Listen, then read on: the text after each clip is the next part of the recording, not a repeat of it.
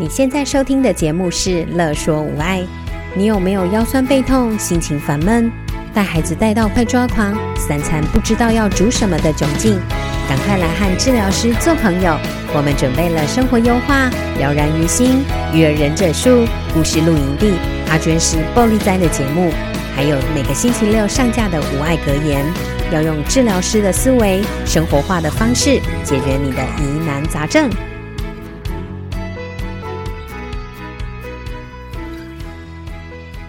Hello，大家好，欢迎来到了然于心。我是语言治疗邱诗涵，小朋友会叫我邱邱老师。那这一集的了然于心呢，我剪辑了一些上一回跟南投县的情绪巡回辅导老师孙佳明孙老师的谈话内容，因为有一些我觉得很棒的，呃，在学校里面孙老师跟孩子互动的策略跟方法。所以我把它剪辑出来，放在这一集。那接下来我们就来听一听跟孙老师之间他的经验跟他的教学内容喽。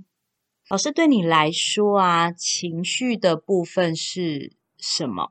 也就是说，在一个孩子或者是青少年他在成长的过程中，我觉得现在呃，老师们都会是重视孩子，希望孩子配合度好，专注力高。可以学习到很多课业啊，或者是知识，或者是技巧。那但是情绪这一块，好像除非孩子的情绪出了很明显的问题，大家才会去重视它、正视它。但是平常其实情绪这个部分，大家其实不太会太多的注意、在意，或者是关心、关注。那我想要请教佳明老师的是，对你来说，如果一个孩子，他的情绪、他的学业、他的知识、他的技能、他的动机、学习动机、他的态度等等，就是一个人要有持续往前进的滚动的学习中，您有一个想法，关于哪一些东西其实是重要的？也可以说用金字塔这样去看，什么东西是孩子重要而且基础。一定要有堆叠的能力，才能够在网上、往上堆叠出更更好的、更优秀的人等等的这样子的一个次第吗？或者是情绪对你来讲，对于一个人的重要性是什么？好，那谢谢诗涵老师哦，你问这个问题问得非常的，我觉得很很好，然后也很广泛这样子哦。然后我大概以我的经验啊，哈，呃，我们知道最近有个新闻，就是我不知道你们注意到，我今天看到一个新闻，他是说台大吧，台湾大学，他们有通过他们的学生可以放，放一学年啊，一学期可以放三天的心理假，然后呢，甚至于我们政府也在好像十五到应该三十岁之间吧，也提供每一个人可以三次的心理咨询的服务，是免费的。不晓得您有收到这个新闻吗？有，我我有听说这个部分，而且我进一步听说，当这个消息释出来之后，其实很多报很多报名预约，甚至已经预约的排程已经破表了，是不是？听说是这样。对，没有错。哦。对，然后我想要表达的就是说，呃，为什么一个人的心理他会有点可能上上下下？我觉得一个人的情绪跟他的心理是会产生一种。我们讲，如果在呃，应该正相关性吧，在统计里面要正相关的，就是说你的心理的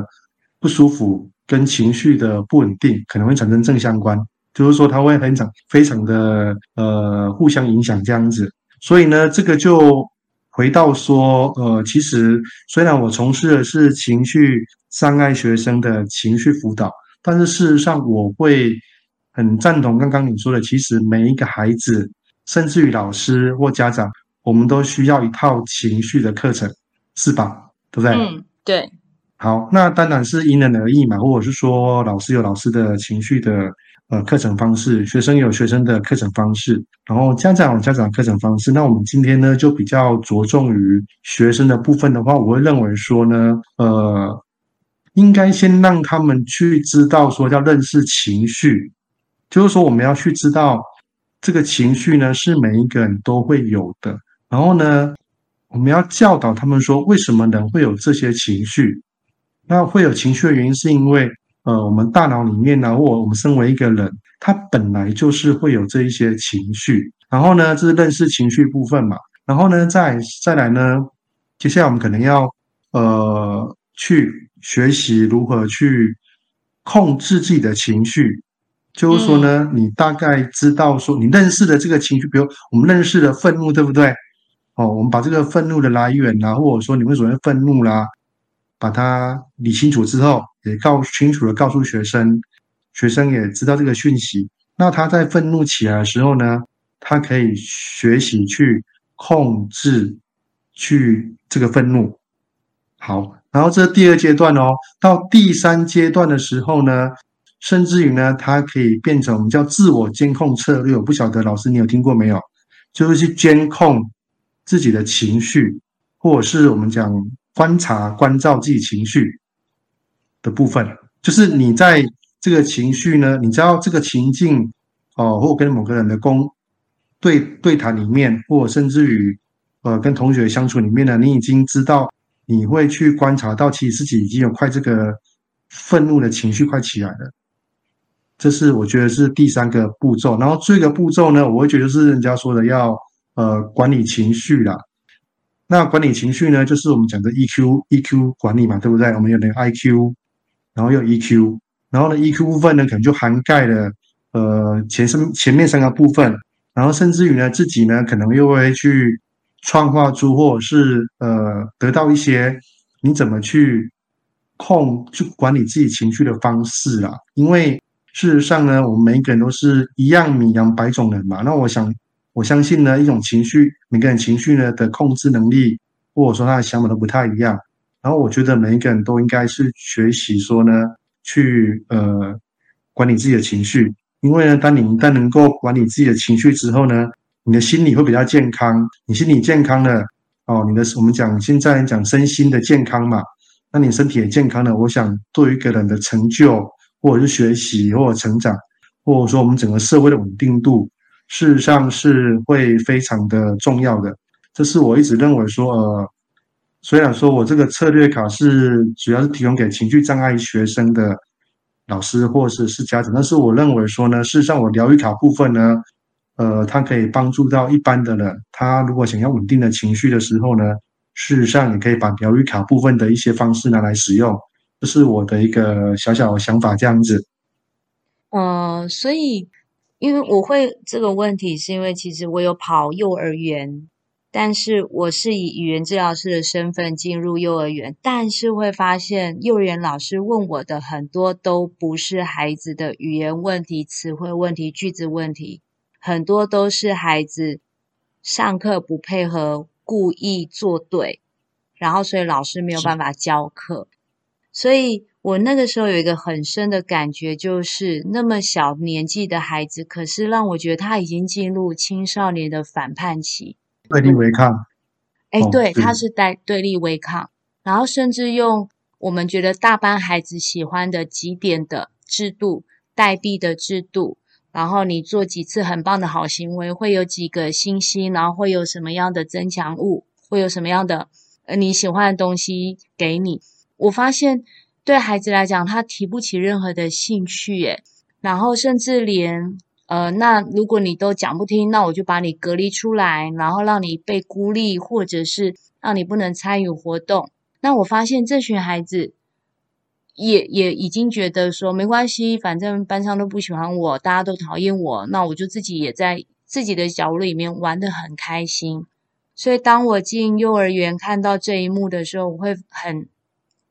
很大的震惊是，我发现孩子从心里面已经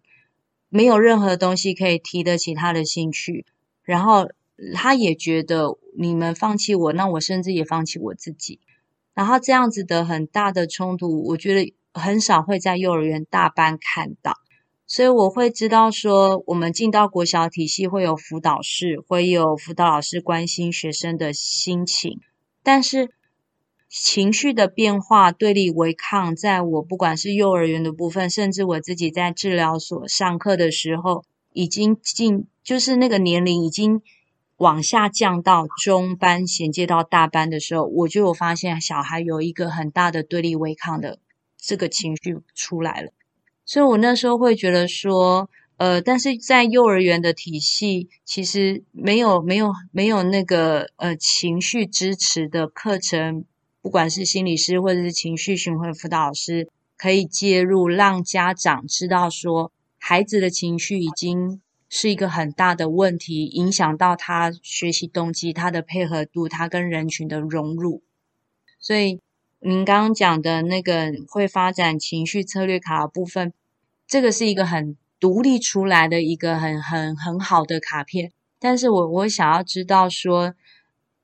想要想要让家长或者是老师，除了知道说孩子在教育学习的过程中，他们的学习知识学科是很重要，但是。是不是在这些东这些学科的背后，其实是要有一个像您刚刚讲的，时时刻刻发现自己的情绪状态，然后能够可以去稳定平衡自己的情绪，这个才是一个很重要的基础打底，对不对？对。然后，因为我主要的话是接触到国小以上的部分，对不对？然后我刚刚听你的听你的问题是幼儿的情绪部分嘛？对，那我是有看到一些报道，是说为什么？因为我们以前的哎，这样蛮老的感觉。我们以前年代的话，好像比较少会有那么多的情绪的高亢，或者是那种非常张力很大的状况。就是应该是我小时候吧，应该很少会有听到，应该几乎没有听过情绪哦障碍这样子，或者情绪繁衍，但我们都很听老师的话。嗯、老师呢说一是一，我们就是做一，对不对？我们绝对不会往往另外一边走。对对，然后可是可是现在的孩子呢，基本上就是会有很多的，刚刚你提到的那个呃对立违抗啊，或者是违规行为，然后甚至你说增强也没有用，对不对？我们用那个行为改变技术的增强，好像也没什么用。嗯、然后我看到的报道是说，因为我们现在的孩子。主要是说，呃，他因为时常接触 3C，嗯，就是说说我们的电脑啊、电视啊或手机之类的，那他们在看这些东西的时候呢，是比较快速的去满足他所要的东西，就他的他的可能他的多巴胺，他大脑多巴胺比较快满足，对。然后呢，就他的他的呃，应该这样讲啊，你提供给他的增强的东西，不足以刺激他的大脑。相当于三 C 给他刺激，老师，您懂我意思吗？在以前没有三 C 的时代，有玩具、有贴纸、有零食，其实就已经是很大的，他们就很开心。嗯，对，就会，对，然后就会，他们就会很开心，然后大脑产生多巴胺。可是因为现在，呃，这个三 C 时代来临，所以他们很，他们的大脑有点被训练成要很快速的，要得到一种满足。然后多巴胺呢，好像就是很快要，就是要，呃，要很强烈的感觉，对啊。哦。然后所以就会变，就是说会这样子。然后再来就是饮食方面，因为现在饮食都是精致饮食，嗯、然后所以上一次的我们的谈话里面就有提到说，希望家长啊，哦，不要给孩子喝代糖的东西，有没有？对。因为这一些糖分东西也会影响他们的大脑的发展。那当然就是还有一些是家庭环境的因素了。那我们就。嗯，这个可能说在谈这样子啊，比较复杂一点的哈、嗯。对，因为我们每一个个案它的状况不太一样嘛。嗯。那我们要做分析的话呢，或解读的话呢，可能要就是说，呃，我我我跟这个孩子相处过一段时间，我才能够完整的去大概抓住他的一个为什么他会情绪不稳定的原因。对对，所以这个可能需要一些。呃，面对面的机会的教学辅导这样子，嗯，才能够真的去很下一个锚定吧，就是一个一个一个一个锚，然后知道说他到底怎么回事这样子，嗯嗯，对，嗯嗯嗯，对。然后你说的，我上次说案例就是我跟我我的个案，他就是幼稚园的时候，他就是男他是男生，然后他是会到处会呃会，他也不到厕所尿尿，他就直接在墙壁尿尿，然后搞老师觉得好可怕这样子，对啊。然后，所以，所以一般我教的个案会从小二开始教，就是他小一入学之后会有状况，对不对？然后这个个案很特别，他就是从幼稚园就是这么的，这么的，嗯，不太一样。所以呢，我从小一就开始教他。哦。然后他现在已经小六了吧？今年小六，然后他已经成长很多，他、嗯、后来就蛮正常的、啊，对，嗯、对啊，嗯嗯嗯嗯，好，所以这个可能一步一步的往前走这样子啊，嗯，对那我好奇您刚刚讲的，从小一开始教教到小六，他一开始的行为情绪会是什么样的反应？到现在所谓的。我们觉得说，哎，已经越来越棒的表现的行为是大概什么样的反应？这中间的差别性是什么啊？好，他就是幼稚园的时候，刚好提到他会就坐不住嘛，就是完全就是 ADHD，就是注意力不足跟过动的症状，对不对？对。然后呢，我小一开始带他，然后我记得他小一的时候，我要帮他上课，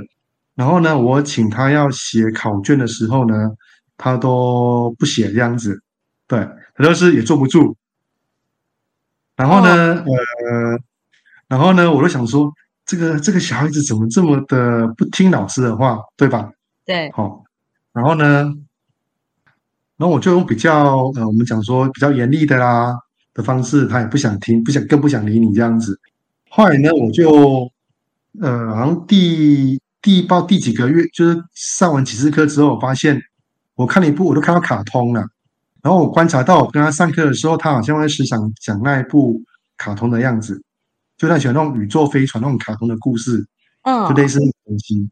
对。然后呢，我就有一次上课的时候跟他说：“哎，今天我不是孙老师哦，我是宇宙船宇宙船的船长哦。我现在命令你要开始写字喽。”然后呢，他忽然间哦，迅迅那个什么瞬间。化为宇宙船员，然后非常专注的开始写作业，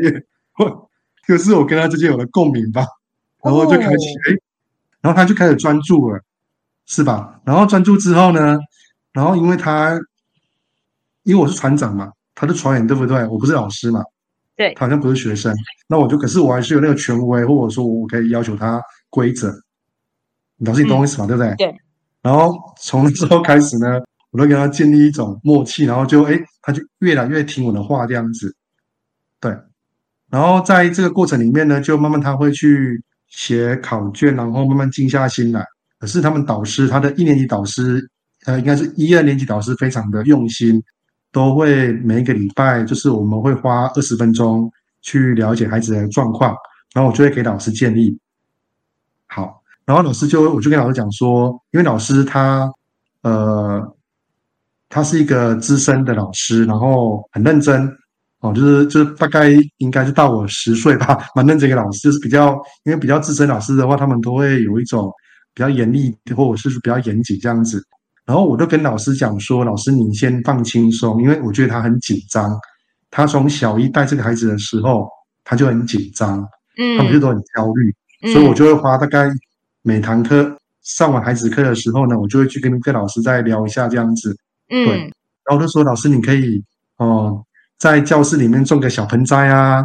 绿色小盆栽。嗯，然后呢，让让同学，让整班的同学哈、哦，可以不要那么躁，因为绿色植物毕竟对视觉来讲的话，对情绪来讲是一个稳定作用的颜色啦。然后我就改变这个老师他的一些，他因为他很紧张嘛，所以我就帮他不要那么紧张这样子。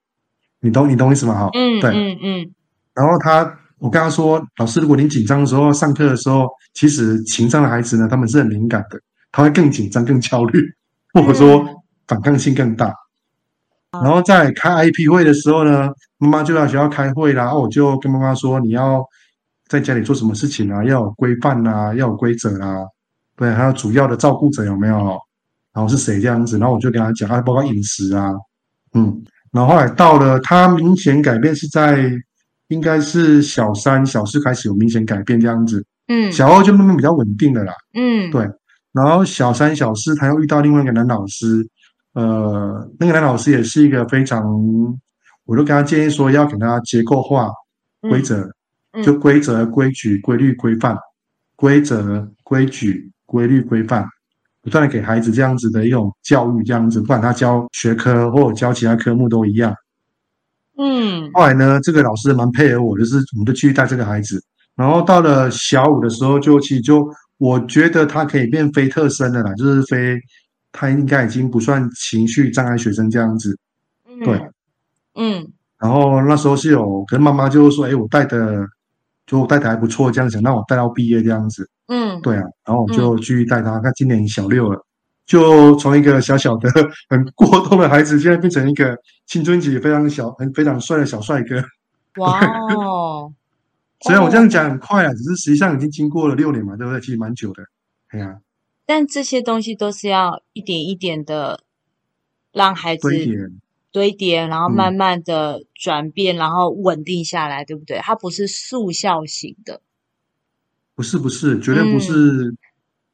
嗯，嗯，然后这个孩子是我刚刚提到，这个孩子是六，大概他小六，可是他中间遇到一个问题是。因为他们家里生比较，他有三个弟弟跟妹妹，就是就是他下面还有三个弟妹嘛，嗯，然后变成到在家里呢，他的情绪就比较大，在学校是很乖的，所以妈妈就会就家长部分就会跟我说，孙老师好奇怪哦，他回家就变成 野兽一样，就是会打就打弟自己的弟弟妹妹这样子啊，对，哦，然后当然我就去。改善他，给妈妈一些建议啊，然后看能不能改善他的状况。这样，但是在学校真的是蛮稳定的，对，嗯，他完全不像过动，真的，真的，真的改变蛮多的，嗯，对啊，这是我一个呃，一个诶，一个怎么讲讲太久了，一个小小的一个经验这样子，对，哦，不过我我那我进一步又会好好奇，你刚刚讲的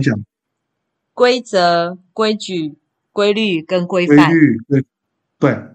对，就是我们结构化了。对，哦，这四个部分听起来其实有点相似，诶。对，因为对，因为其他什么叫结构化？为什么要结构化？是因为规则、规矩、规律、规范的原因，是因为我们要训练他大脑的前额，因为通常过动的孩子，他的前额叶是比较不成熟的。啊，对，对。然后我们这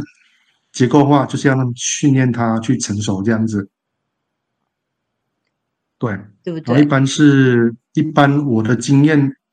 我的经验来讲是，如果是小二让我开始带，对不对？低年级让我开始带，然后我觉得中年级三四年级是一个关键，就是说我们要好好的，刚刚的就是刚刚讲那些东西，要一直灌输给孩子的观念。然后到五年级、五六年级呢，如果大部分能改变了，就比较不要说完全就稳定下来。但是如果他没有稳定下来，可能就会演变成你刚刚说那种对立违抗，甚至于到国中之后呢，变什么中辍生也有可能，或是违规行为的学生，嗯、对，甚至有一些精神官能症吧，嗯，对，所以我都会很建议家长，我们在三四年级的时候一定要好好的努力这样子，嗯，所以我我今天这样子，嗯，所以。所以也给家长一些很大的支持跟稳定，就是在小三、小四之前，当孩子断断续续有他们情绪的张力，其实我们也不要太帮小孩所谓的定型，或者是太严重化，因为他都还是在变动嘛，对不对？他在成长，大脑在成长，嗯，大脑在成长，但是我们还是要找到像您刚刚讲的。因为他们还不够稳定，所以要用外在的那个结构化，对，是去引导孩子。对，哦，那那嘉明老师，您可以再进一步介绍。我刚打断您，您刚刚继续讲的，呃，那个规则、规矩、规律跟规范。规则的话，我就是说，呃，因为我们在国小跟国中里面，应该幼稚园也有叫班级经营的，班级经营没有班级规则嘛。有有有规则，对，然后你你要定，比如说好，我今天比如说呃，思涵老师，你要帮小孩做语言治疗，对不对？对，那你一定有规则嘛？你是你是你是老师，你有定的规则嘛？哦，就是说你要讲什么话，对，然后什么定什么规矩，然后规律，规律其实就是说你每次去上课里面呢，都是这个方式，就会产生一个韵律感。就像我们的作息时间一样的那种韵律，对，嗯，对对，规律，嗯，然后再规范，就规范就是说，哦，它一个范围里面你不能怎样这样子，因为他们如果大脑前额叶没有发展成熟的话，他们不知道那个叫边界啊，或者是老师的原则在什么地方，所以孩子都会想要试探一下，看看你会有什么反应，或者是试探一下我这样做会有什么结果？对啊，嗯，反正他们其实我个人的感觉，情绪障碍的孩子都蛮聪明的，观察力都聪明多。哎，我也有同样诶，我也有同样的发现哦。也就是孩子，我觉得孩子的敏感度很真的很多，然后有时候他们因为太多感觉，我觉得我有时候觉得他们自己也都迷路了，找不到上课的时候该做的事情，所以他们的情绪变化还有他们的注意力也都很分心，所以都要一直提醒他们拉回来。但是他们的聪明度真的是有的，对啊，就是学习力啊，嗯、聪明度是有的，嗯、观察力超丰富，而且非常的敏感，嗯，对啊。对我，我有这种感觉是这样子，对，所以呃，这个我在我的策略卡里面都会稍微提，就会提到啊，每个部分，因为因为我是全向式吧，就是每个方向，或者说从不同面向去看孩子的状况这样子。嗯嗯嗯嗯嗯，了解了解。好，所以所以其实家长或者是老师，其实在对对于小朋友，如果情绪张力比较起伏比较大的，然后其实我们要。更多的是持续观察孩子，还有给自己，还有给孩子更多的信心跟耐心。对，没有错，而且是而且是要先家长或老师要先稳定自己的状态，因为老师越爆炸，你刚刚提到嘛，你越爆炸，你就引爆小孩子这个小炸弹都被你引爆。对啊，就是他们会互相影响这样子。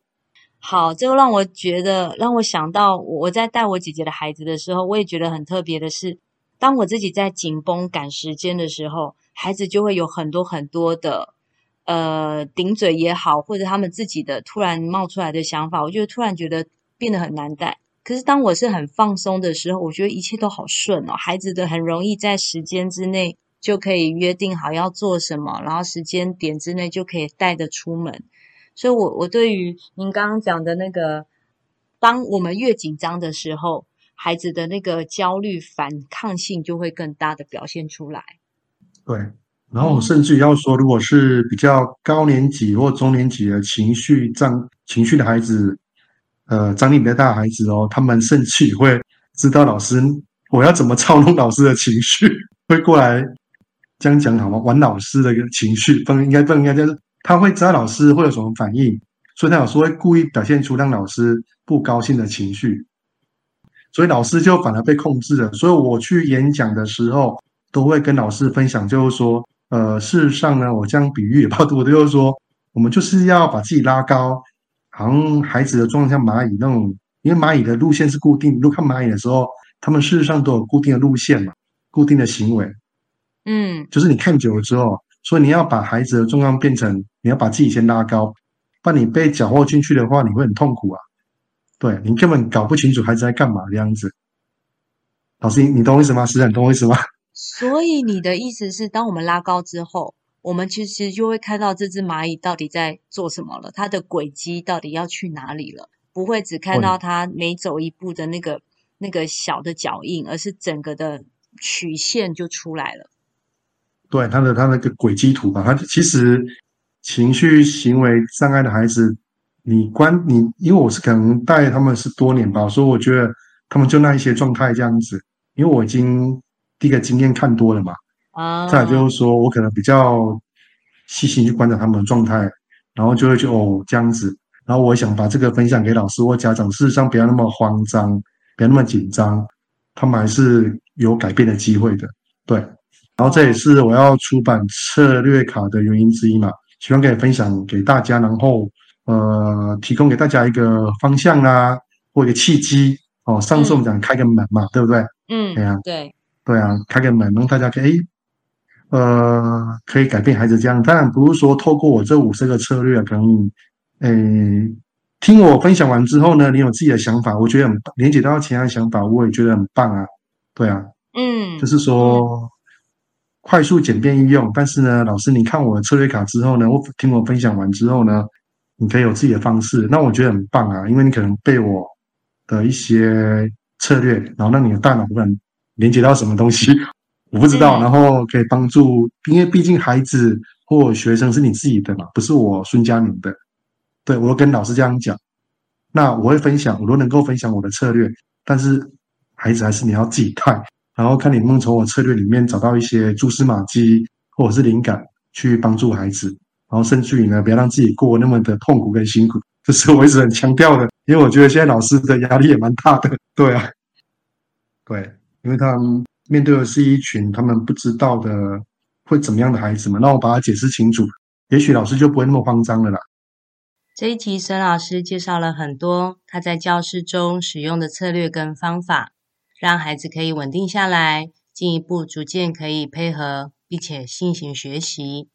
但是面对情绪容易起伏、敏感或者是这些紧绷的孩子，然后这些进步都是需要时间慢慢的堆叠跟累积。